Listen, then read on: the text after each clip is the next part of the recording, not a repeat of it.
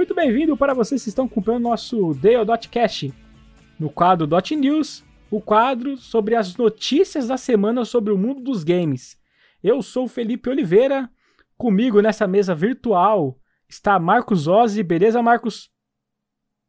E aí, galera, beleza? Mais uma semana de notícias aí. Essa semana tem notícias quentes, hein, velho? Sim, sim.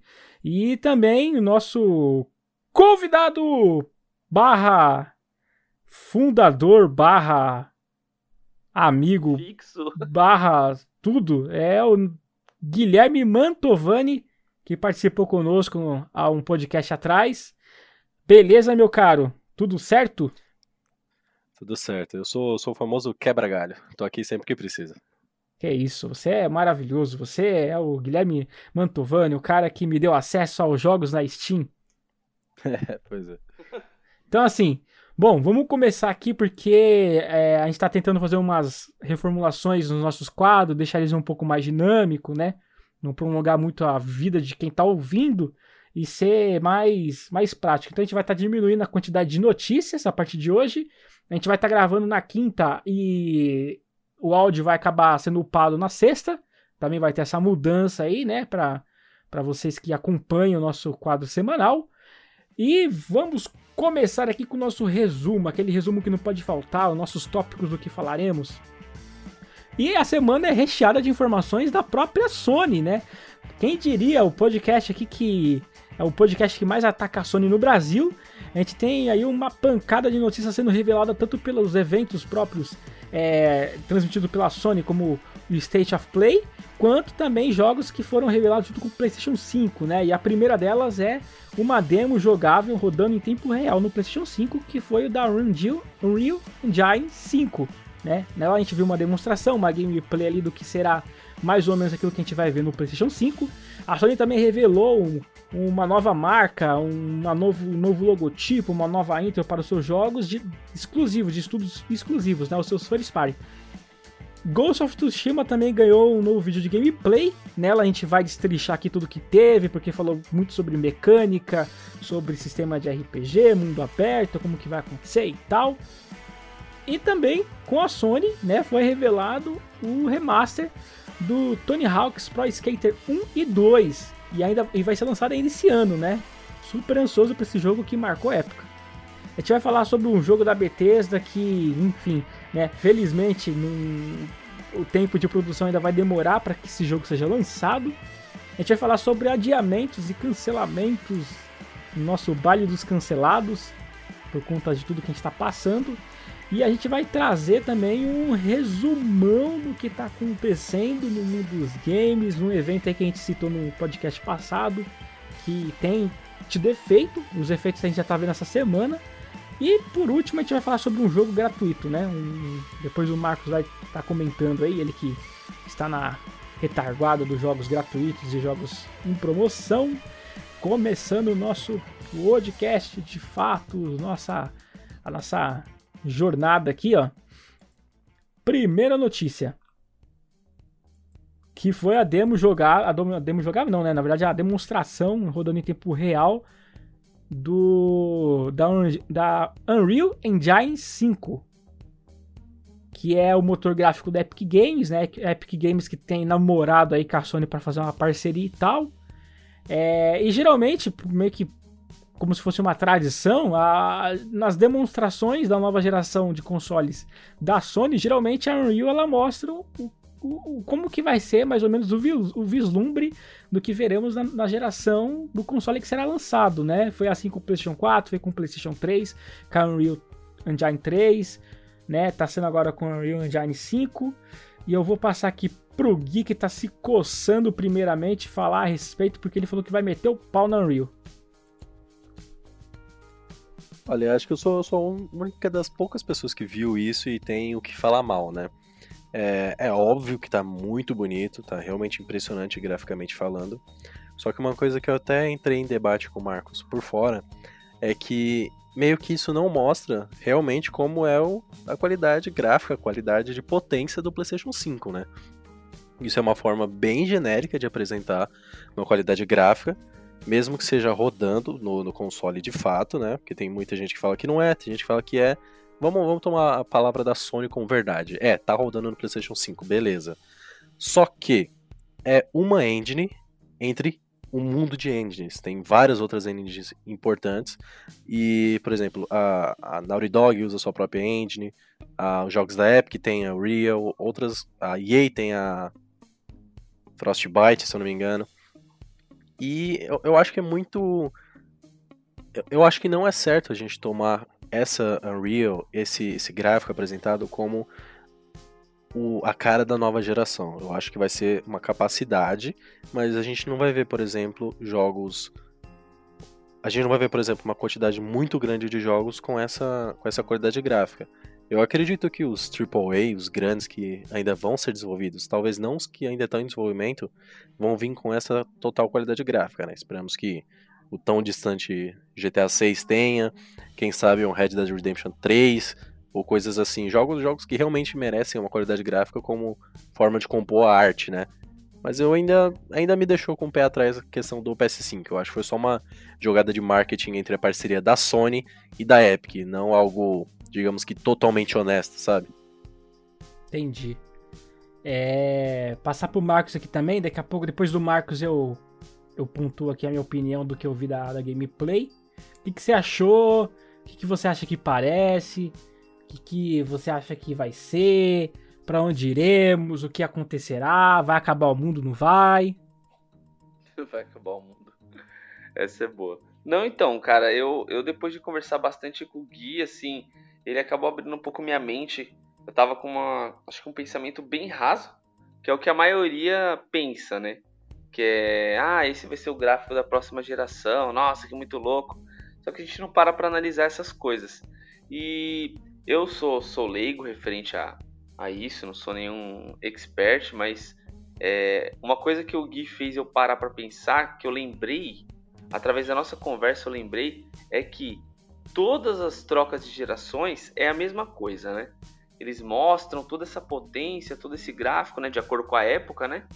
E o gráfico, né, a potência da época e acaba não entregando depois, né? Até entrega, mas você pode contar nos dedos os jogos que, real, que entrega isso. É, mano, é muito pouco. E se você pegar aí no, no PlayStation 3, quando mostrar as primeiras gameplays, né, eles sempre capricham e tal. Depois vem aquele downgrade monstro e a maioria dos jogos não sai com o gráfico é, full assim, né? Com o gráfico total que o console pode entregar, é um ou outro. Então é que nem o Gui falou, cara, é, é um motor gráfico, é uma tecnologia entre várias, né? Então, tipo, tem também o, lança, o lance da, do marketing, né? Entre a, entre a parceria da Sony com os caras. Então, eu acho que foi muita jogada de marketing no começo eu não estava olhando com esses olhos porque realmente aquela gameplay, se você colocar aí no mínimo 1080p para assistir, você vai, vai, impressiona. Não tem como não falar que não tá bonito. Só que aquilo vai ser todos os jogos assim? Vai rodar desse jeito? Vai ser realmente é, assim, né? Todos vão usar esse motor gráfico? Não sei, cara, não sei, porque toda geração é a mesma coisa. Mostram muita coisa e depois acabam não entregando quase nada, né?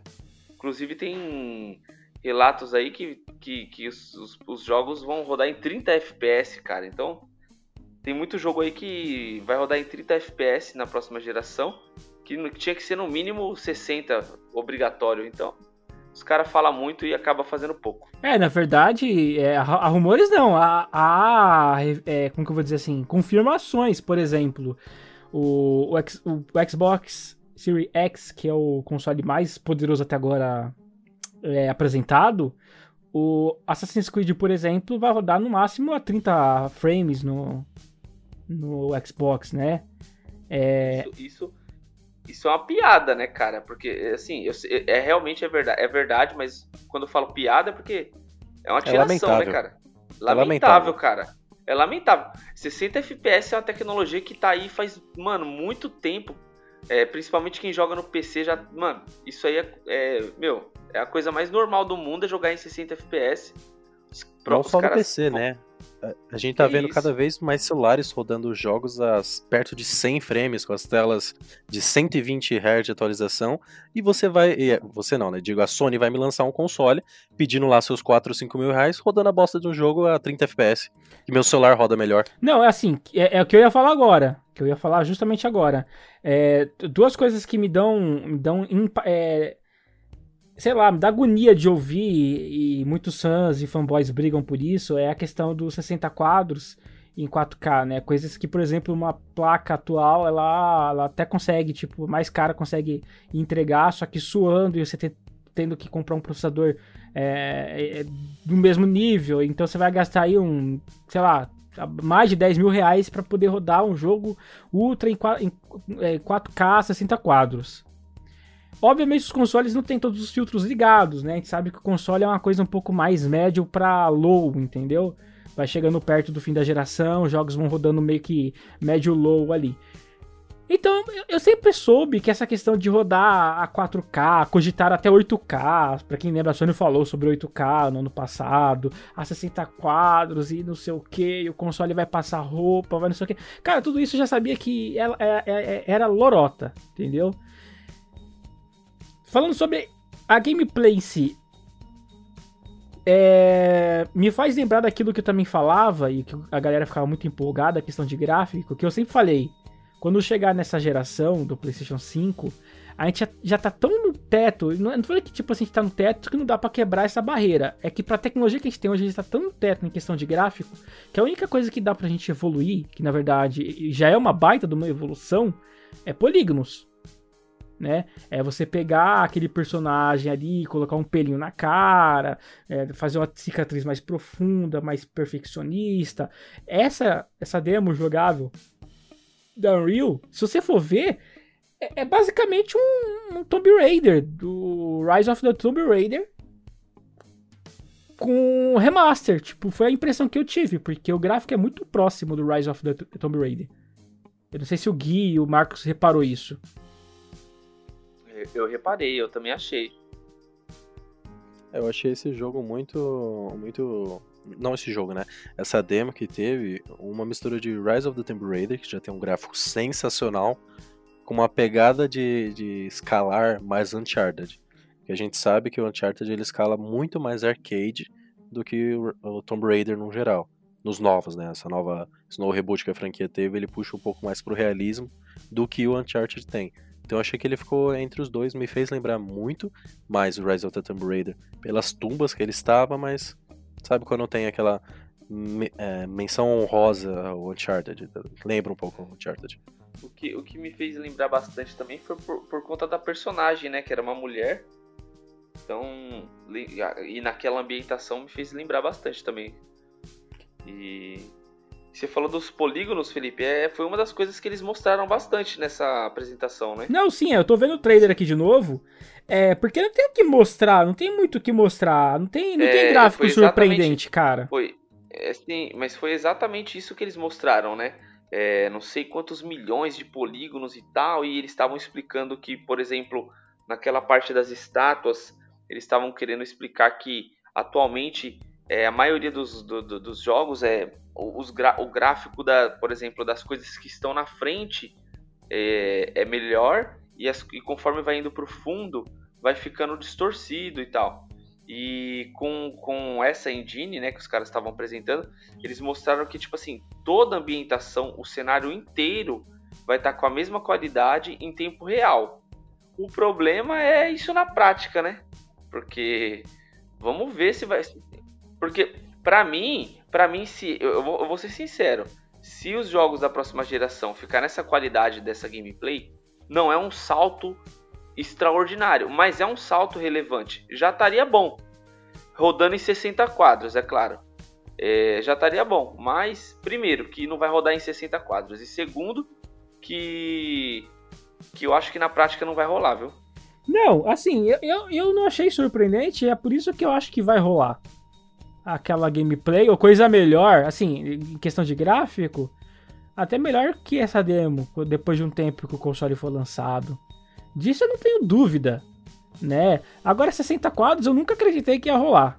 Me desculpem, senhores. Eu acho que não, eu acho que não, viu, cara? Eu acho que eu acho que não vai, eu acho que mesmo sendo próxima geração, acho que não vai sair todos os jogos com aquela qualidade. Eu acho que não. não mas hoje, o, hoje, o, Marcos... o próprio, o próprio Assassin's, o próprio Assassin's Creed é, que os caras mostraram teve um downgrade violento. Não tá naquela qualidade nem de longe, velho. Nem de longe. Então, já, já prova que assim, o primeiro jogo aí que, que pode chegar na próxima geração já não tá com aquele gráfico. Já não tá, porque aquela gameplay que eles mostraram, mesmo que não, não tenha tido muita gameplay, mas teve alguns trechos que deu para ver e o gráfico tá uma bosta, cara. Pra próxima geração aquilo tá uma merda. Não, mas assim. Então. É. É, pontuando aqui mais uma vez que eu tô falando pra vocês pegar o bagulho no, no, no ar assim, ó. Pá, pegou e e levou pra vida. Gráficos hoje não importam tanto, porque, como eu disse, bateu no teto do que a gente diz em questão de realismo, captura de movimentos, essa parada toda. Entendeu? É, o, Assassin's Creed talvez a gente tenha tido uma decepção por conta do evento e por conta de como foi mostrado, né? Muita gente se deixou iludir pelo jogo ser da próxima geração, achando que o jogo seria um bagulho assim espantoso. Eu não achei o gráfico do Assassin's Creed o Valhalla ruim. Eu achei muito bom. Não mudou muita coisa porque essa geração não vai ter tanta mudança gráfica. A gente tem que ver a questão dos polígonos, tem que ver o tamanho do. Oh, essa geração, inclusive, eu acho que vai ser a geração do mundo aberto, né?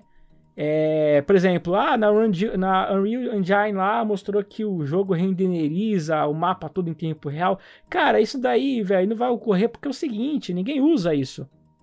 Quando você tá dentro de um lugar, de uma, sei lá, de uma taverna, não te importa o que tá lá fora. Te importa o que tá lá dentro. Você entende? Então é desnecessário um peso a mais no processamento você ter que renderizar um cenário de fora. Para que, que eu vou querer renderizar uma coisa que está a 20 minutos de mim dentro do mapa? Então essas coisas assim, é esse tipo de coisa. 60 quadros no console, é, rodar 4K no Ultra, é, vai fazer isso, vai fazer aquilo. Mano, isso daí eu sei que é tudo, sei lá, é, é mentira. E eu não me surpreendi é. na, na, na, demonstração, não foi porque o gráfico é feio. O gráfico é muito bonito. Eu não me surpreendi porque eu já, já, já esperava isso, que tipo seria tratamento de polígono, né? O Gui, tem alguma coisa para pontuar aí para nós?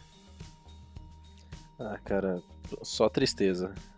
É, é, realmente bonito, de fato, mas se você pensar como algo da nova geração, não chega perto do que a gente esperava. Eu acho que o ideal não, não, é, não adianta melhorar muito o gráfico além do que já tá. Já tá muito bom na, na, na geração atual. Tá aí Hellblade pra, pra, pra, mostrar isso pra gente, que o gráfico é sensacional. Eu acho que o público do console precisa ter um jogo mais estável. Porque, por exemplo, eu abro o GTA V no meu PC, 70, 80 FPS. Eu abro no PS4, 24. Quando tá muito bom, 30. Então eu acho que ah, seria um puta diferencial se eles focassem numa estabilidade de um jogo e adicionar função, recurso para deixar ele otimizado e rodar. Não, eu acho impossível também o 4K 60 FPS com a tecnologia que eles vão empregar, senão vai ficar muito caro e vai ficar inviável. Mas pelo menos um 1080p a 144 FPS, tem muita gente que joga em monitor 144 Hz. Por que você não pode fazer isso num console? É, e lembrando que os processadores são da AMD e tempos atrás, com algumas atualizações que o PS4 e o Xbox One tiveram, eles se tornaram, para quem não sabe ainda, se tornaram compatíveis com a tecnologia FreeSync, né? É... O que é muito bom. É, cara, é, é, e é, isso. Assim, eu, eu, te, eu tô feliz essa semana porque é o seguinte: a Sony finalmente ela resolveu é, sair da, de casa né? Parou com esse medo danado de ficar guarda, sei lá, mostrar informação e ficar guardando, como diz nosso amigo Naoto, que não está presente, guardando ouro. E junto com essa demo que foi ontem, a gente tem também na já na terça-feira, a revelação de um novo logotipo, uma nova marca, um, uma nova intro. Na verdade, é uma nova marca, né? Um, um novo selo que os jogos da Sony, os jogos First, First Party, ou seja, jogos exclusivos dos estúdios da Sony, vai carregar a partir da nova geração, que é o incrível PlayStation Studios. Olha só, Sony revela PlayStation Studios, nova marca de exclusivos. A Sony desenvolveu uma marca para reunir todos os jogos originais e exclusivos da empresa, intitulado de PlayStation Studios. A marca será oficialmente lançada junto com o PlayStation 5 no final de 2020. E cara, que coisa assim, é, de forma irônica, é claro, genial. É, não tem muito o que falar, né? Eu acho que eles já tinham que ter feito isso antes, né, cara? É um, é um nome tão simples, né? E já tinha que ter colocado, né, mano? Sei lá, é, era um outro nome, né? Era Word alguma coisa, não era? Era Sony. É... Caramba, como. Era Sony Word. Não, era Word. Tipo, o compilado do, do, dos jogos do, dos exclusivos da Sony era. A empresa se chamava. A marca era Word alguma coisa. Não tinha referência nenhuma, assim. Quem escutasse, quem escutasse o nome não ia identificar que era da Sony, entendeu? Então acho que, cara, era uma coisa que, sei lá, era meio óbvio, né? Não, e plágio, é, plágio. PlayStation Studios, né? Plágio, plágio. Estou aqui denunciando um plágio. Completamente plágio. Ah, quem é que não. Quem é que não faz isso? Quem é que não, não faz plágio? Gente, mas a Sony, ela foi. O plágio da Sony foi tão na cara dessa vez, ela foi tão, tipo, escrachada. Foi, não, não falo que chega a ser vergonhoso que a gente tem que copiar o que é bom, mas assim, foi tão na cara o negócio que, mano, eles não tiveram nem sequer a, a sei lá, a criatividade de, de mudar o nome. Ficou igualzinho. Microsoft Studios, PlayStation Studios. que coisa linda, né? Bom, é. é só lembrando que a gente, é, os jogos que já foram lançados não vai ter atualização para mudar essas coisas, obviamente. A gente não sabe se o Horizon Zero Dawn que será lançado no PC via Steam vai ter já essa parada. O mais provável mesmo é que só a partir do PlayStation 5, só nos consoles do PlayStation 5. A Sony ela tenta viabilizar um, um é, com toda essa intro, né? A mesma sensação que você tem ao assistir um filme da Marvel, por exemplo, que na intro tem toda aquela a, aquela construção visual dos quadrinhos, das HQs e tal. E aí você já bate o olho e fala, pô, é da Marvel Studios. Ela tenta fazer a mesma coisa, né? É, eu espero que não fique longa essa intro, porque o que eu quero é jogar. Eu tô cagando pra aquela logo lá. Concordo, é isso aí. Essa logo aí não é muita, não vai, não vai dizer muita coisa, não. E você, o que, que você achou dessa revelação sensacional? Eu acho que é só mais uma tela que a gente vai ignorar quando ligar o jogo. Basicamente é isso. Não, e se demorar tudo aquilo ali, pô, o vídeo tem. Muito boa. O, o, o, vídeo da intro tem algo em torno de, mano, quase um minuto, cara. Um minuto de vídeo pra ver coisinha da Sony é de, de lascar mesmo, viu? vai, a gente tem que dar os parabéns pra Sony, que dessa vez ela não colocou um logo no Paint e alterou uma fonte. Ela criou alguma coisa minimamente original. É, eu tenho que entrar aqui em defesa da Sony, que na verdade aquela imagem lá ela foi construída no mínimo no Corel, né? Já que ela está em vetor, é, não está em bitmap. Então eles tiveram pelo menos o, o, o trabalho de criar logo em, em vetor. E seguindo as nossas notícias da Sony, a Sony que tá bombando essa semana, esse podcast a gente vai falar bem. A gente só falou mal até agora do, do, do, do logo, né? Que o logo é coisa irrelevante pra gente né? Só vai encher nosso saco antes de jogar o jogo. Mas falando hoje sobre, né, nesse dia que a gente foi gravar o podcast, nessa quinta-feira maravilhosa, saiu uma gameplay de Ghost of Tsushima, que é o jogo que será lançado ainda esse ano para PlayStation 4, provavelmente vai ter versão para PlayStation 5. E eu vou deixar pro Marcos falar agora tudo que ele viu no gameplay, porque eu assisti, mas ele viu com mais detalhes, teve mais tempo para digerir melhor esse gameplay que a gameplay ela foi bem focada em mostrar não só o jogo, a ambientação, mas como toda, toda a jogabilidade em si, né? Questão de como vai upar o personagem, para onde vai, como que vai ser as missões.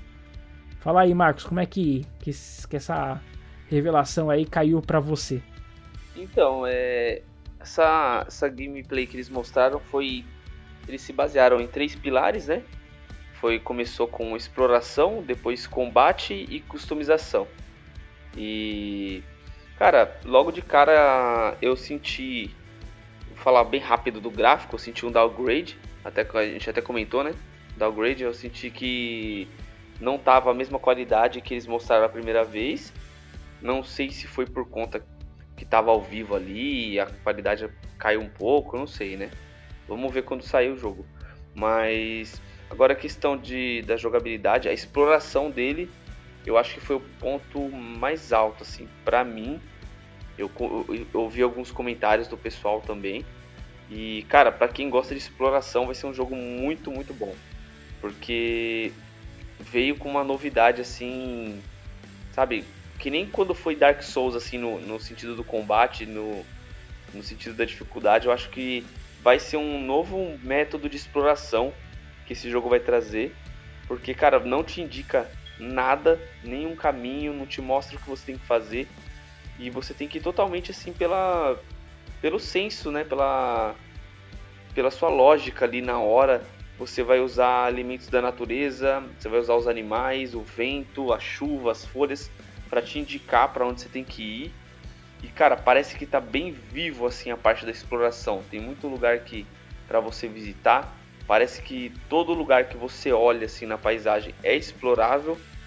Então, assim, a exploração achei sensacional, assim, muito diferenciado. É algo que eu não tinha visto ainda. Vamos ver na prática. É, combate, cara, o combate eu achei ele assim comum, cara. Não, não achei nada de surpreendente não. Teve até um pessoal que comentou lá no, no, no, no canal que eu tava acompanhando que lembravam Assassin's Creed misturado com, com Dark Souls, que todo mundo fala, né? Hoje em dia todo mundo compara com, com a série Souls, né? O combate. E é um combate, tem stealth, né? Tem a parte que você vai de frente, você vai meio tanker assim, batendo em todo mundo. E só que eu não achei nada demais assim. Achei até meio automatizado. Tem uns comandos que lembra até aquele Assassin's Creed clássico que você aperta um comando, ele defende e devolve com um golpe. E então não achei nada demais. O e a customização aparentemente está bacana, cara. Tem bastante roupa, bastante acessório e tal, tipos de capacete, tipos de máscara. E eles, eles informaram também que ah, as roupas vai influenciar nas habilidades, então vai ter roupa que você vai, vai ter armadura e algumas vestimentas que você vai é, ter habilidades com elas, né?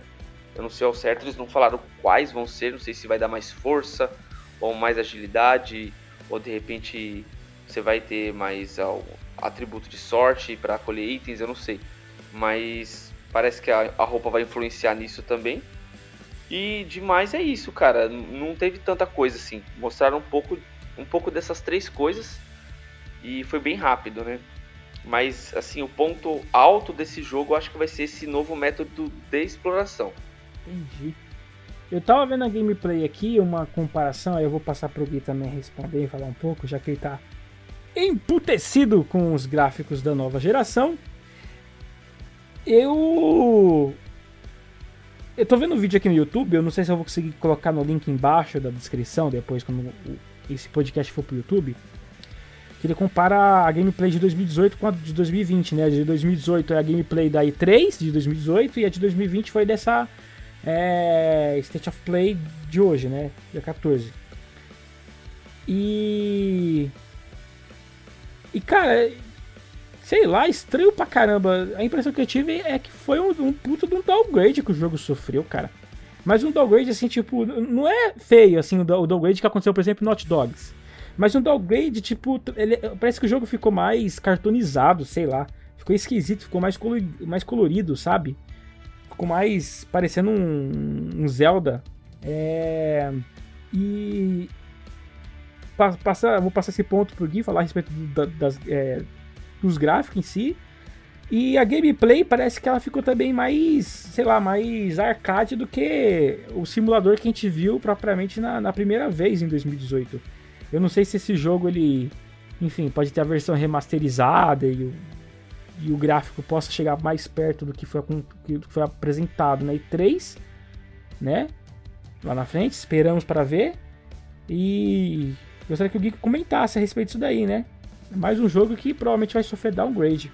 É, a questão do gráfico, cara, é realmente triste que eles fizeram um downgrade tão significativo assim. Se fosse um downgrade, beleza, ah, tirou uma árvore aqui, tirou uma grama ali, reduziu uma sombra, ok, a gente entende. Essas coisas têm que ser tomadas para deixar o jogo pelo menos estável, que é uma tecla que eu tenho que ficar batendo aqui, porque parece que nenhuma desenvolvedora faz um jogo estável. Mas o que, o que eu tenho que realmente elogiar é que, meu, eles trouxeram o princípio da exploração de um mundo gigantesco, pelo que eles estão prometendo, né? Só que estão trazendo a, a, exploração raiz. Você não tem um objetivo. Vai lá, explora, seja livre, se divirta. Você não vai seguir uma seta, você não vai seguir uma bússola. Você não vai seguir um mapa com um caminho trilhado numa rua que você vai apertar um botão e o cavalo vai andar o caminho todo, entendeu? Um jogo que, que faz isso muito bem, e é um jogo que, meu, eu amo de paixão, mas pouca gente conhece, é o jogo de exploração espacial chamado Outer Wild. Ele tem essa pegada de, de, de uma exploração pela exploração e, meu, é extremamente divertido. E colocando isso num jogo no, no porte do Ghost of Tsushima, eu acho que se, se, se cumprir tudo o que eles prometeram, mesmo com esse downgrade e essa mecânica meio arcade, de combate um pouquinho mais travado também, eu acho que poderiam deixar isso um pouco mais fluido, entendeu? Pelo menos os movimentos mais como Sekiro e um pouco menos como Bloodborne, entendeu? Eu acho que pode dar muito certo assim. Eu tenho boas expectativas para esse jogo. É, ninguém tá falando que foi ruim, né? Meu caro fanboy, calma, não precisa nos matar, tá? Eu só achei que ficou meio cartoonizado. E como o Gui disse, é, é, é, essas apresentações que acontecem na E3, é, sei lá, é, é fictício aquilo que a gente vê. Não, não, é real. Tipo assim, não vai rodar aquilo de fato, né? Aquilo é marketing, aquilo ali é para fazer a gente ficar com a boca aberta na, naquele, naquele momento. Né? Quase todo jogo sofre downgrade. Eu só lembro de um jogo, e é um jogo da Sony, que, que sofreu o upgrade, na verdade. Que foi o God of War. God of War foi o único jogo que eu lembro assim que foi apresentado uma coisa e foi melhorada quando foi lançado. É, é um jogão. É um jogão. Provavelmente concorrente a, a, um dos jogos do ano, né? É bem pegado a Sekiro ali, misturado com, com a exploração meio The Witcher, com o mundo meio The Witcher, assim, de tipo árvore pra tudo quanto é lado, mato pra tudo quanto é lado.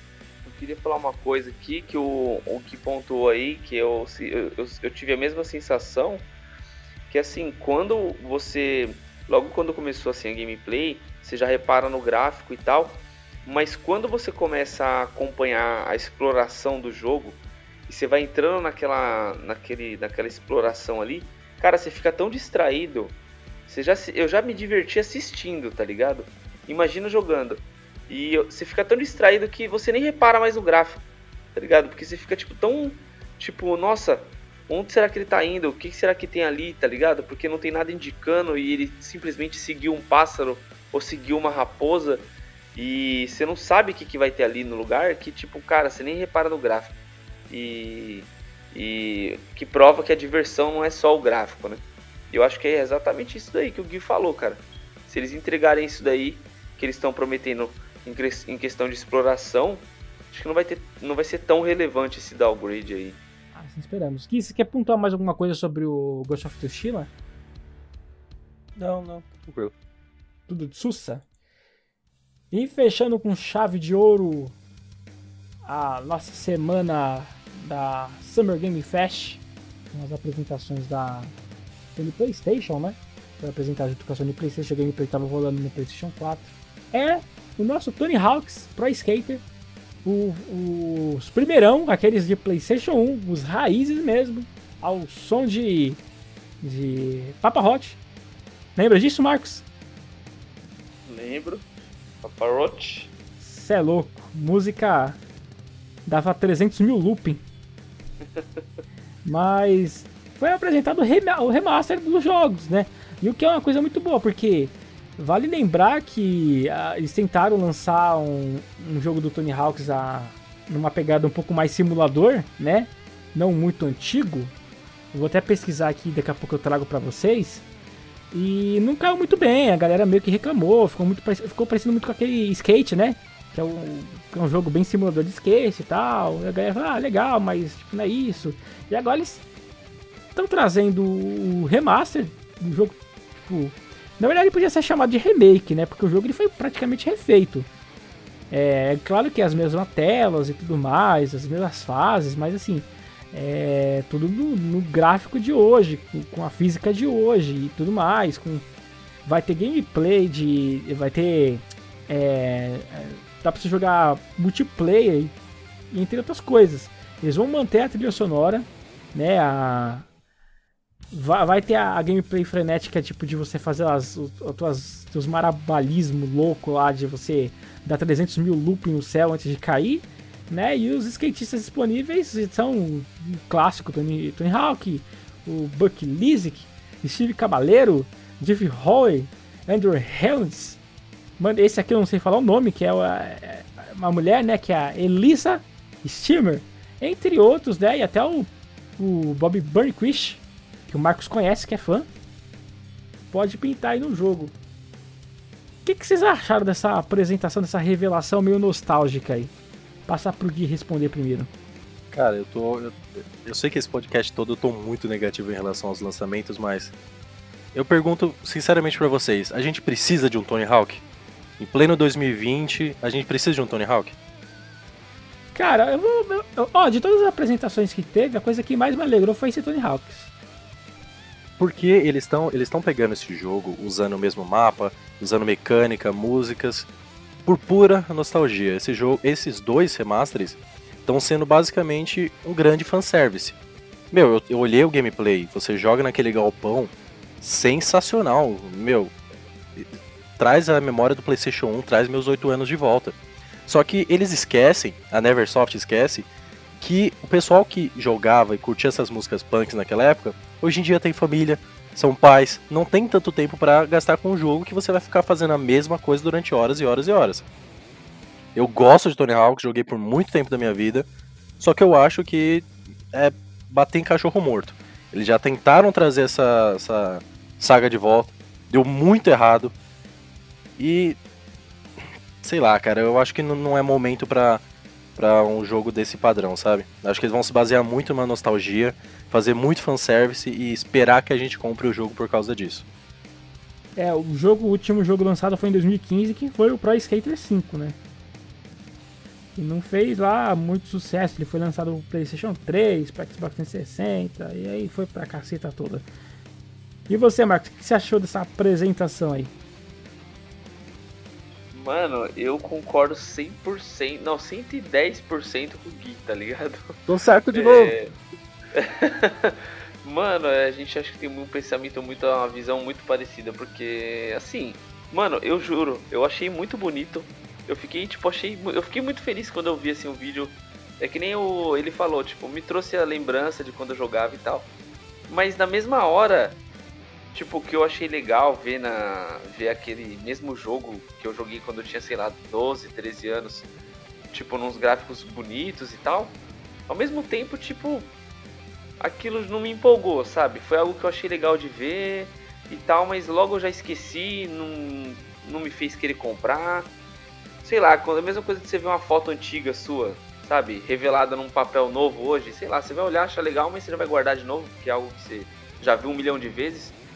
Então, tipo, cara, eu acho que foi muito irrelevante. Eu não vou gastar com Tony Hawk. É igual o Gui falou, mano, pleno 2020, ano de, geração nova, tipo, jogos super relevantes que todo mundo tá esperando. Você vai gastar 200 pau no Tony Hawk? Ah, sei lá, cara. Eu... E é que nem ele falou. O público que jogava esse jogo hoje tá com, meu, eu tô com 28, vou fazer 29 anos. Então, cara, a época era outra. Os jogos eram bem mais arcade, é, né? A gente não ligava muito pra física nos jogos. A pegada era outra. Eu acho que hoje em dia o gosto, principalmente de quem joga faz muito tempo, mudou muito. Então vai ter muita gente que tem condições e que vai comprar e tal, por causa da nostalgia, mas cara, não é aquele jogo que vai te tirar do, do sério assim, sabe? Vai ser um jogo que você vai jogar ali rapidão, pá, matar a saudade já era, mano. Você vai encostar, entendeu? Então vai muito de, de, do bolso, cara. Eu não vou gastar um valor cheio num jogo que eu vou jogar 40 minutos e vou encostar. Vou matar a saudade, lembrar da minha infância e encostar. É que eu faço das palavras do guia minha. Tem necessidade de um Tony Hawk desse Pleno 2020? Acho que não, cara. É, mano. Eu vou ser o contraponto aqui, porque é claro que não vai ser um jogão que vai ter um modo história que você vai jogar 300 mil horas, platinar pra cacete o jogo. Não vai ser essas coisas, não. Mas, na boa, na boa mesmo, na boa. Se as IPs novas, ou as IPs que são recentes, que nem chegou perto de uma trilogia, ou aquilo que a gente tem um pouquinho, vai, um pouquinho mais distante, 5 ou 6 anos atrás, não tá rendendo tanto, tá sendo uma coisa chata, tá sendo uma coisa mais do mesmo, de vez em quando você tem uns joguinhos assim que que é bem, como que eu vou dizer assim, é bem descontraído, é, é um bagulho mais focado para um, pra um multiplayer e tal, tirar um barato com alguém em casa, é muito válido. Tipo, é a mesma pegada do FIFA. FIFA é uma coisa que compensa comprar todo ano? Eu acho que não. Eu acho que não, principalmente no lançamento. Não compensa. Mas em todo console você tem que ter um FIFA, um Pro Evolution. Quando a galera chega em casa, vai, ah, vou pôr aqui o meu The Witcher 3 para jogar, veja como eu sou bom no The Witcher 3. Não, não vai rolar esse tipo de coisa, né? Então, assim, um joguinho pra você descontrair, tipo assim, é, é, são jogos de luta, que é um jogo multiplayer, que você joga com a galera aqui na sua casa. Um jogo de FPS que você joga com uma galera que vem na sua casa, né? Os que, que ainda hoje permitem, né? O, o multiplayer local. É, um futebolzinho lá, que é clássico entre nós brasileiros, que você joga com os amigos em casa. E ter um Tony Hawks assim, tipo, bem arcadão, bem descontraído, eu acho válido pra, essa questão. Não é um jogo para você jogar sozinho. Sei lá, pelo menos não foi assim que eu enxerguei Tony Hawks quando eu vi a, o trailer de revelação. Mais uma questão de você jogar com, com uma galera, né? Aí nesse quesito eu não sei se o Gui ele, ele concorda comigo. É, deixa eu ver se eu entendi. Você tá colocando esse, esse novo Tony Hawk como o jogo da galera. Vamos, vamos comer uma pizza lá em casa. O que, que você vai jogar? Não, vai jogar um Sekiro? Não. Vai uma pessoa jogar e 30 morrer de tédio. Ah, vamos bater uma missão no, no Tony Hawk, vamos jogar um multiplayer local, vamos jogar um FIFA, vamos jogar um Mortal Kombat. É aí que você tá posicionando É, nesse ele? ponto, porque eu não vejo Tony Hawk, aliás, a série Tony Hawk, é, é, é, claro, né, que a galera jogava muito solo porque não existia internet, mas é, hoje em dia você vai ver as, as maluquices que Tony Hawk faz lá no jogo, né, a física do jogo, a questão, a limitação que o jogo tem, tem modo história, é, enfim, é, é uma coisa mais local pra galera que vai comer a pizza de noite no sábado. É, sim. Daí aí eu não, eu não acho que valeria a pena pagar preço cheio num jogo que você vai usar quando tiver uma galera em casa. É mais fácil você comprar um Switch, comprar um Nintendo Wii, que eu acho que você vai se dar muito melhor. Só que isso tudo que eu reclamei, eu acredito que o Marcos compartilha dessa opinião também, a gente não tá falando que o jogo vai ser ruim ou chato. Para juntar uma galera e jogar, Tony Hawk sempre foi muito divertido. Não é à toa que quase todos os Tony Hawk tem, uma, tem um personagem secreto. Eu tenho até uma listinha, cara. No, é, vai caber que Homem-Aranha cabeçudo. Aqui. É, pô, no, ó, no Pro Skater 2 tinha o Homem-Aranha. No Pro Skater 3 tinha o Darth Maul e o Doom Guy, que é o cara do Doom, né? Que normalmente não tem nome. No Underground, o primeiro, tinha o Jim Simons, que é, o vocali que é um dos é, integrantes do Kiss. No Underground 2 tinha o Shrek. No American verdade, Wasteland, verdade. que é um jogo, é um jogo que me, que me traz boas memórias, eu gosto do American Wasteland. Tinha o Billy Joe Armstrong, que é o vocalista do Green Day. E tem música do Green Day dentro do, do jogo, né? E no Proving Ground, que é um que eu não joguei, tinha Jude Nails, que é um personagem do, do Guitar Hero, se eu não me engano. Então, eu, o Tony Hawk ele tem essa pegada mais diversão. Vamos lá sentar, jogar 15 minutinhos, vamos jogar um, um, um, round, né? Que normalmente demorava 2 a 5 minutos, não tenho certeza. Acho que era 2 minutos. Enquanto eu espero alguém se arrumar pra gente sair, enquanto faz alguma coisa. Eu não acho que o, a grande massa vai gastar 200 reais, 60 dólares, é, 25 euros, o, o que for, para comprar um jogo não cheio por um preço cheio, entendeu? Você não vai sentar, você não vai chegar do seu trabalho e falar, pô, hoje eu vou jogar um Tony Hawk até meu dedo cair. Você não vai fazer isso. Você vai jogar um Tony Hawk enquanto espera a janta ficar pronta, enquanto espera a pizza chegar. Então eu acho que ele é um jogo muito B pro preço que eles vão cobrar para ele. Ah, não, Meu, sim. se cobrar, sim. vai, 60 reais na Steam, muito bem pago. Compro o jogo e me divirto. Mas se cobrar preço cheio, como é muito provavelmente que eles vão praticar, é o tipo de jogo ideal para você assistir no YouTube. Sim, nesse ponto eu concordo. Até, assim, eu até amplio um pouco essa opinião, porque hoje em dia no Brasil, com o dólar na casa que tá, né? É, qualquer jogo, até um AAA, você pensa duas vezes antes de você comprar um jogo no lançamento. Eu, particularmente, não tô comprando quase nenhum jogo no lançamento. Não sei se o Marcos pensa assim também. E outra. Sim, e outra, uma coisa que, que tipo assim, tem que levar em consideração desse Tony Hawk também é que assim, é, a, a, geração que realmente vai apreciar esse jogo já tá velho, né? Eu vou, eu vou assim, velho pro, pro, pro, pro tipo de, de, de, que nem você falou. É um jogo pra galera e tal, para reunir pessoas. Eu vou falar por mim, cara, eu tô numa idade que, cara, raramente eu vou reunir galera, porque eu tô com filho, família. E então, assim, é uma. Mano, vai ser uma vez na vida, outra na morte que eu vou reunir gente em casa. Hoje em dia, dependendo da sua idade, você nem tem tempo para reunir galera. É tanto compromisso, é trabalho, é faculdade, é tanta coisa. E, e as pessoas mais novas, a molecada, não conhece Tony Hawk. A molecada tá no Fortnite, tá no Overwatch. Hoje em dia, a, a molecada tá muito mais frenética do que a gente era, né? Eles estão em jogos muito mais assim pra frente do que a nossa época. Então eu não sei se a molecada vai querer jogar Tony Hawk, entendeu? E os mais velhos, é que nem o que falou. Vai olhar e vai falar, pô, peraí. Será que esse jogo aí eu vou. Eu vou, eu vou jogar? Porque eu, eu, eu jogo mais sozinho. Então não sei se eu vou jogar tanto. Não vai acabar comprando, entendeu? Então eu acho que é que nem eles falaram. Eu acho que a, a forma melhor seria baratear isso aí, velho. Baratear. Comprar o jogo caro no lançamento para jogar pouco não compensa, mano. Ainda mais na nossa cidade, né? Sim. É, vamos passar aqui pro próximo bloco, porque eu gostei da apresentação, de do como o jogo tá e tal, mas assim como eu não, não, não sei lá, não é um jogo cocôzão, vamos lembrar aqui que ninguém falou que o jogo é cocôzão. E, o jogo é bom, e pô. vamos também aqui deixar claro que também, né, como qualquer jogo AAA de peso, é um jogo que, sei lá, é, merece a atenção do seu bolso, né? Pra comprar no lançamento. Não sei, acho que não. Eu também não compraria no lançamento, não. Vamos aqui com. Um... E vamos só. Vamos só dar, dar o um mérito para esses dois games que, meu, para mim foi muito bom olhar o galpão e a escola com gráfico tão bom, com física tão boa. Só de você não bater o skate na parede e sair voando, para mim já foi sensacional. Porque o mapa da escola do Pro Skater 2, se não me engano, foi o jogo, foi o mapa que eu mais joguei. Pegar o, a fita secreta, destruir todos os sinos de, da, da escola vermelha na parede que você tem que passar fazendo o ride. Para mim foi muito, muito nostálgico ver parte da minha infância atualizado. Isso a gente realmente tem que dar um mérito para eles. É, o trabalho de adaptação gráfica e física tá bonito, tá bonito, vale a pena pontuar.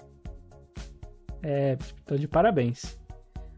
Bom, aqui ó, Bethesda e a e a sua enigmática, mais enigmática que a própria Sony, mania de não revelar as coisas, de guardar a sete chave todos os seus segredos já deu uma resposta para deixar todo mundo no gelo, né? Que é sobre The Elder Scrolls 6, o jogo que eu aqui, Felipe, esse apresentador aqui, espera mais do que qualquer outra coisa na vida. O vice-presidente da Bethesda foi bem claro ao afirmar que o jogo vai demorar para chegar às nossas mãos. É, no Twitter ele disse: É depois de Starfield. Starfield é um jogo que, que foi apresentado pela Bethesda em 2018, né? De mundo aberto, meio, sei lá, tipo No Man's Sky. E ele continua, sobre a qual você praticamente não sabe nada, ou seja, ele já tá falando que é depois do jogo que a gente já não sabe nada. Portanto, se você está procurando detalhes agora, e não daqui a alguns anos, e não estou conseguindo gerenciar adequadamente as suas expectativas, respondeu Heinz ao ser questionado sobre um possível anúncio de novidades sobre o título Ai, meu Deus do céu, que coisa, viu? Triste. É, amigos. E aí, Marcos? Cara, é. Dá vontade de chorar, não dá não? o bom é que assim, se The Elder Scrolls 5 Skyrim demorou 10 anos pra. É, vai, não, não foi 10 anos, demorou. Foi, foi quase isso aí. De intervalo entre ele e o 4, que foi o Oblivion, e ficou, para mim, desculpa a todos, mas o segundo melhor jogo já feito na história, assim, em questão de todos todas as, a, as alegorias possíveis. Então, mano, se vai demorar é porque tem que ser o melhor jogo da, de todos os tempos, assim, a, sabe? É. Coisa assim, memorável pra humanidade. Sim. Então, o, o, esse, esse jogo, cara, tipo assim, eu, eu falo que dá vontade de chorar no sentido de que, né, a gente, quer, a gente quer tanto jogar porque a gente fica imaginando como que vai ser esse jogo, cara. Os caras pularam uma, uma geração inteira. E, e assim, é, é, chorar no sentido de querer jogar, mas, mano, que bom, né, cara? Que bom que tá demorando, porque é melhor os caras capricharem em fazer algo para revolucionar novamente do que não vier, não, não vir uma coisa boa, né? Então, meu, pelo tempo, tudo indica que vai ser, assim, algo, mano, brutal mesmo esse jogo. E tristeza fica no nosso coração, né? Vamos, vamos ter que esperar mais, né? Mais vários anos aí, né? Pelo que eles falaram. Eu vou usar uma referência uh, da infância, né?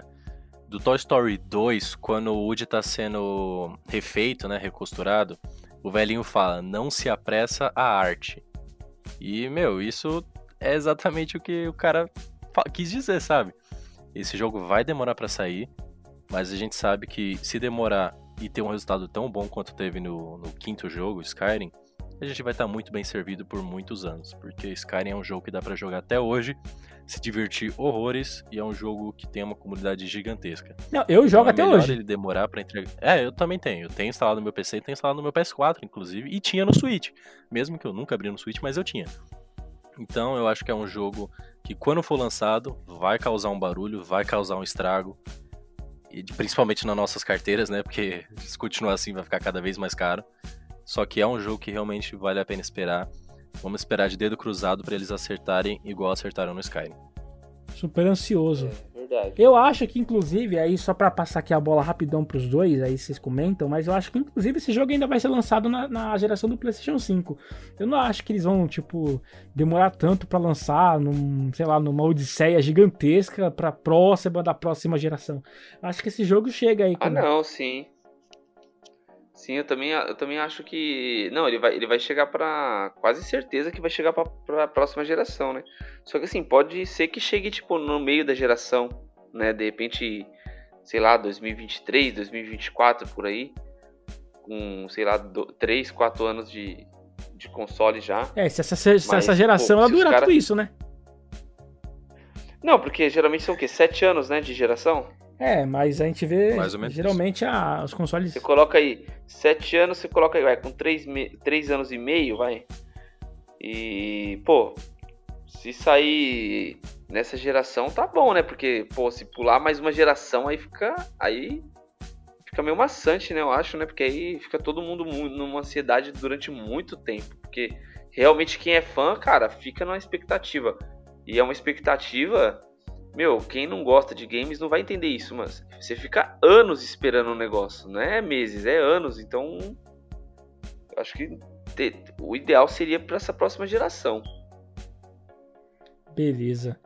É, expectativa mil aqui para mim poder colocar meus mods no, no The Elder Scrolls 6. Mods que vão travar e eu vou conseguir jogar apenas em 20 FPS. Entrando aqui pro bailão dos adiados, o bailão dos cancelados, o bailão daqueles que não verão a, a luz do sol esse ano. Mais dois eventos que foram cancelados e adiados, na verdade na semana passada, né? Eles foram adiado e cancelado, que é a Paris Game Week e a Tokyo Game Show. Poxa, a Tokyo Game Show mim foi uma facada no coração, porque eu gostava tanto do Tokyo Game Show, mano que, que você acha aí, Gui, a respeito dessa, desses adiamentos aí? Claro que muito prudente da parte. E eu gostaria de também passar para o Marcos comentar a respeito, porque no podcast que a gente tentou gravar e não conseguiu semana passada, ele falou uma coisa muito interessante sobre a BGS e o impacto que caso não seja cancelado, isso pode levar lá para fora, lá para o exterior. Passar por Gui primeiro a respeito para falar sobre o impacto que a Paris Game Show e a TGS é, foram canceladas, né? O que isso vai trazer para nós, escassez de, de, de, notícias. E depois o Marcos completa falando a respeito dessa BGS aí que ninguém sabe se vai ser adiado ou não. Sempre uma notícia meio triste ver um evento tão grande como esses dois sendo cancelado também pelo que está acontecendo no mundo, né? É, é, prudente sim o cancelamento, a gente entende. Só que fica, fica um espaço vazio no coração.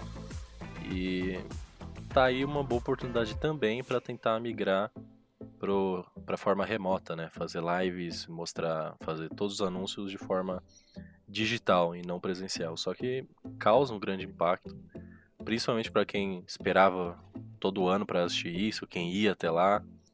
É, é uma mudança bem drástica, sabe? A gente tá vendo cada vez mais eventos serem cancelados, sendo adiados, sem previsão para poder realmente acontecer.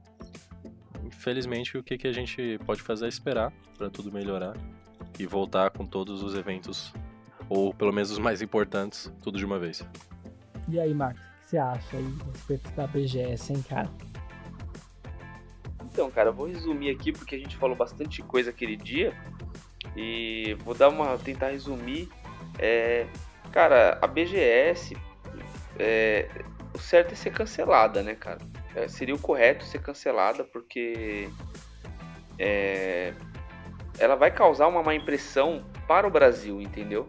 É, seria um evento que que é, mancharia assim um, um, pouco mais ainda, né, o, o, o, Brasil, porque não seria um bom exemplo, porque tantos eventos no mundo inteiro sendo cancelados, né, vários países, né, você vê é, o Japão, a França, a Espanha, aqui Reino Unido também. Então todo mundo fazendo a sua parte, né, cara? Então seria, acho que ficaria, ficaria feio pro Brasil fazer um evento, acumular várias pessoas num lugar só. E porque não tá sendo. Os eventos não estão sendo cancelados por qualquer coisa, né, cara? Tem pessoas morrendo. É algo que o mundo fazia tempo que, que, não, que não via isso ou nunca viu isso. Então, é, ficaria feio para o Brasil, não seria algo bom. Ia ser uma mancha na, na, na, na, BGS, um evento que hoje é um dos melhores do mundo, né, de games. É, é um evento assim que está muito surpreendente. Então acho que a gente deveria, deveria fazer nossa parte, cancela o evento esse ano, entendeu? E, e pronto, cara, porque, cara, colocar muita gente num lugar só, porque iria lotar, é correr risco, entendeu? é correr risco, porque mesmo que os jovens não estejam no grupo de risco, você pode se contaminar e levar para alguém da tua casa, para algum senhor, para seus pais. Então acho que isso não seria uma boa imagem para o evento e para o nosso país, né? Fazer a nossa parte aí, como todos estão fazendo. É, cara.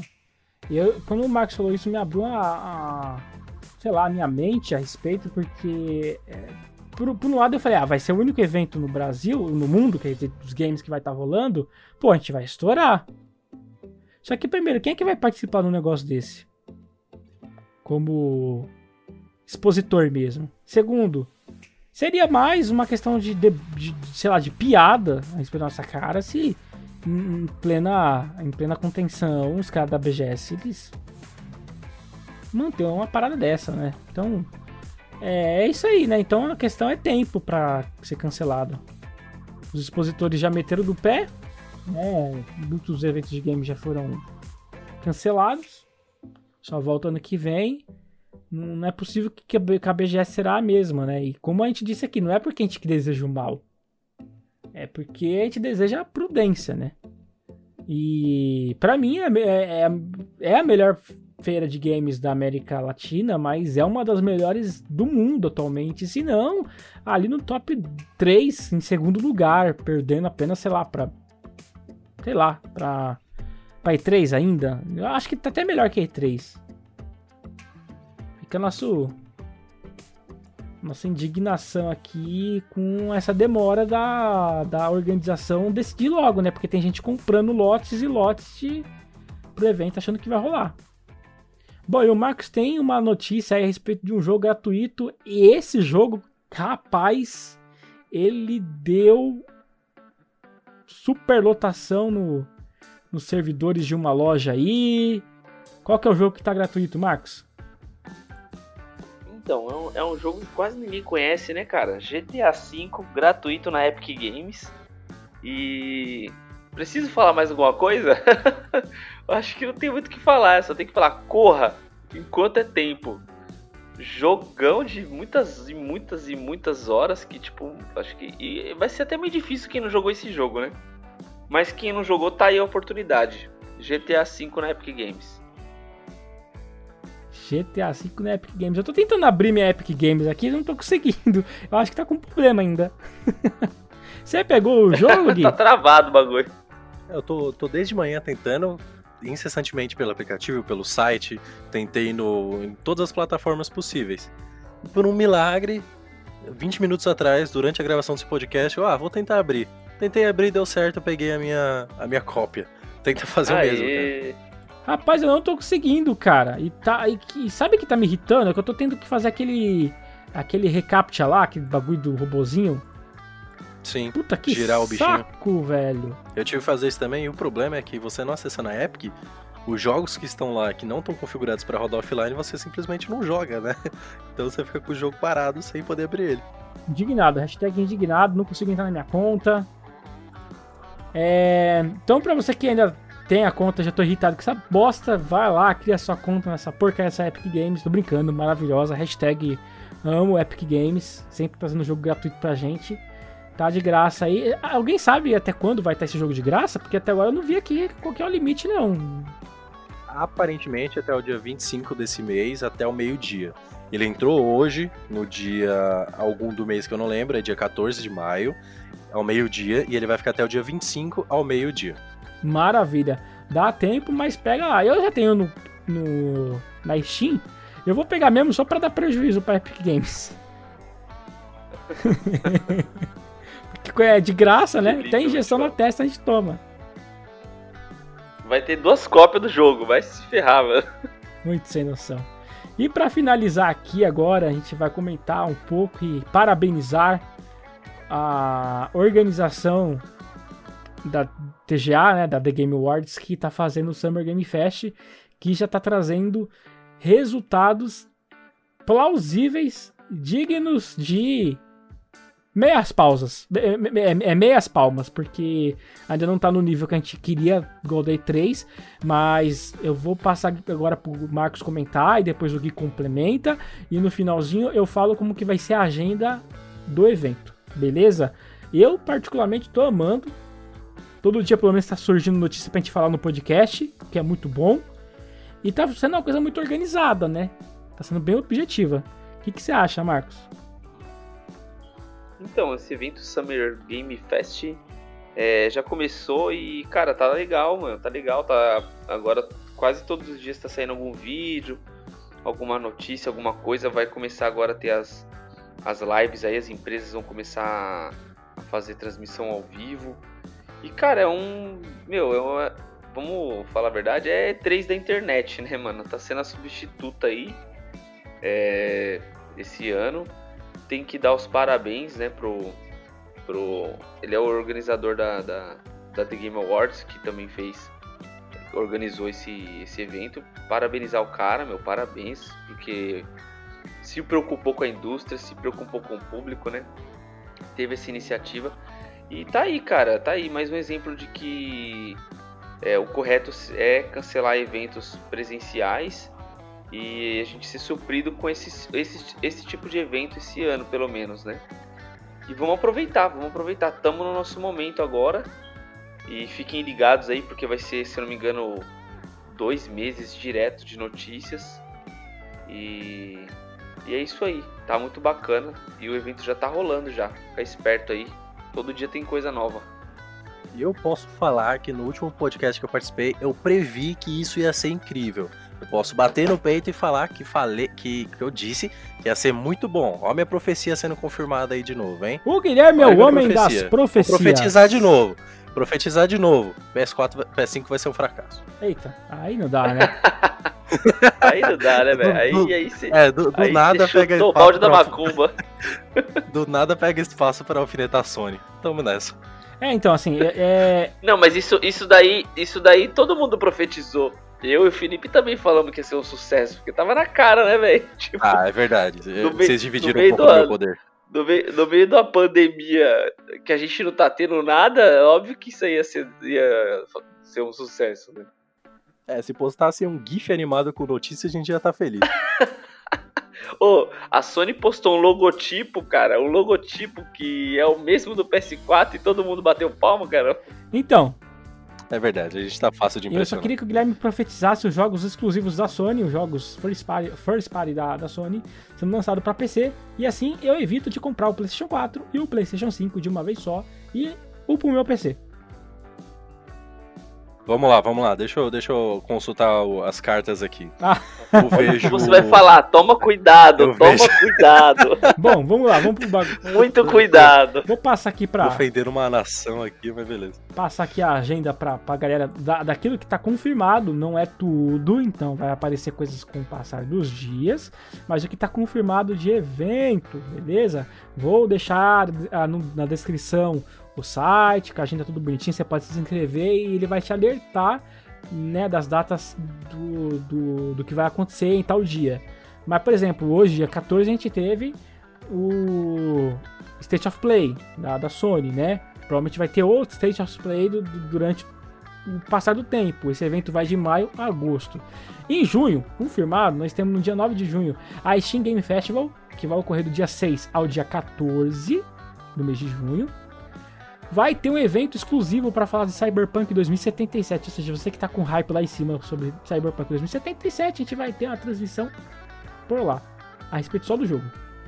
A EA vai apresentar a Play Live no dia 11 de junho também e vai mostrar uma sequência de jogos que ela quer que, que tá desenvolvendo, que não, a gente não sabe se vai lançar agora, mas enfim, vai ser jogos novos, novas IPs, assim esperamos. A Ubisoft vai ter o evento da Ubisoft Forward, que vai ser no dia 12 de julho, um mês depois da, da EA, e vai apresentar também uma vitrine de, de, de jogos aí, da- nos mesmos mods que a gente já vê na Ubisoft quando participa da E3. A gente vai ter no dia 11 de julho. Achei estranho porque tá antes. Enfim, mas tá aqui dia 11 de julho. A TenCon, que é um evento particular da Summer Game Fest. Então a gente não sabe muito bem o que vai acontecer. É, enfim, provavelmente vai mostrar um, um- um compilado de, de, de apresentações. E por fim, a gente vai ter a Gamescom. Eita, Gamescom! Sim, a Gamescom vai apresentar um evento com a apresentação do Jeff Kinnagle na, no dia 24 de agosto, né? A Gamescom, para quem não sabe, a gente já tratou aqui, foi adiada também. E aí, meus, meus amigos, meus caros amigos, o que, que vocês acham aí que pode, para finalizar, passar pro, pro, pro Marcos, depois o Gui ele completa, o que pode acontecer nesses eventos? Ah, cara, eu pra finalizar aqui a minha participação, eu acho que vai ser tudo muito bom, mano. Eu acho que vai ter bastante anúncio relevante. Eu acho que tá no momento, né? É, Esse ano teve, te- teve pouquíssima coisa. E vamos ver aí, né? Cyberpunk vai ter. É um jogo que todo mundo tá querendo saber mais coisa também. Eu acho que eles estão no momento de meio que assim, eles têm obrigação de falar coisas relevantes pro público, né, cara? Senão chega uma hora que você começa a, a irritar o consumidor, né? E a última coisa que eu queria falar é que eu quero que o Gui fale ainda a lista de exclusivos aí, que ele acha que vai pro- PC. O Felipe não deixou ele falar. E eu quero que ele profetize aí, cara. Eu quero que ele se enrole agora nesse momento. Todos, todos os jogos. Olha, ó. Cheiro de Until Dawn. Hum, sim, Until Dawn é certeza, hein? Hum, tá. Certo. The Last of Us jamais. Ah, não, sim. não. God of War também jamais. Hum, Fê, é bom você comprar um PS4, hein? God of War tá lá no PS4 e não vai no PC. Não, vamos ver o jogo a 60 FPS. Poxa vida. Que mais, que mais? Hum, jogos de navinha besta da Sony que ninguém se importa, tipo Wipeout. Vai vir pra PC, mas ninguém liga. Ai, Hum, que demais isso, cara. Uncharted, talvez, hein, ó. Uncharted, tô sentindo um pouco de gosto, né? Nem cheiro. Talvez É, o primeiro, né? Mano, na moral, é, tinha, que ter um, é verdade. tinha que ter um quadro, tinha que ter um quadro todo podcast só pro Gui, Gui de nada game. 50 minutos, Mano, só profetizando. Poxa, que, que Muito bom, que, muito bom. Que revelação triste. O bom é que eu peguei o GTA V em promoção, mesmo já tendo. É, eu peguei em duas contas também, Mano, pra sério, manter uma de backup. Se, o, o Guilherme, se você fala que o God of War é pro PC, cara, você ia ver um monte de sonista aí na sua porta querendo te mostrar, velho. E eu me linchar que ia, ia jogar controle de PS4 na minha cara. Bom, eu vou me despedindo de vocês aqui, Felipe Oliveira falou mais uma vez com convosco, com toda essa galera aqui 100% paz no coração. E aí, Marcos, suas considerações finais?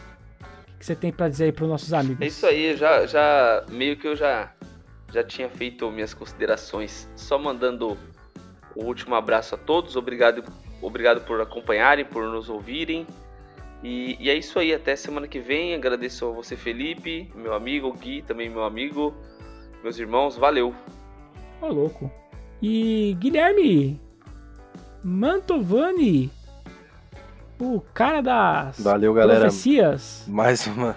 É, o, o profeta do, do, do Daily Dot agora. Só profecia ruim, né? Mas beleza, o que vale a pena é a intenção. Valeu, galera, mais uma vez pelo convite. É bom estar tá participando de mais um episódio. E que tenha mais participações, né? Com certeza. Você tá aqui no nosso coração. Bom, Tô partindo nessa. Muito obrigado para você que acompanhou o nosso podcast semanal, o Dotcast, com o nosso quadro Dot News. E até semana que vem, meus amigos.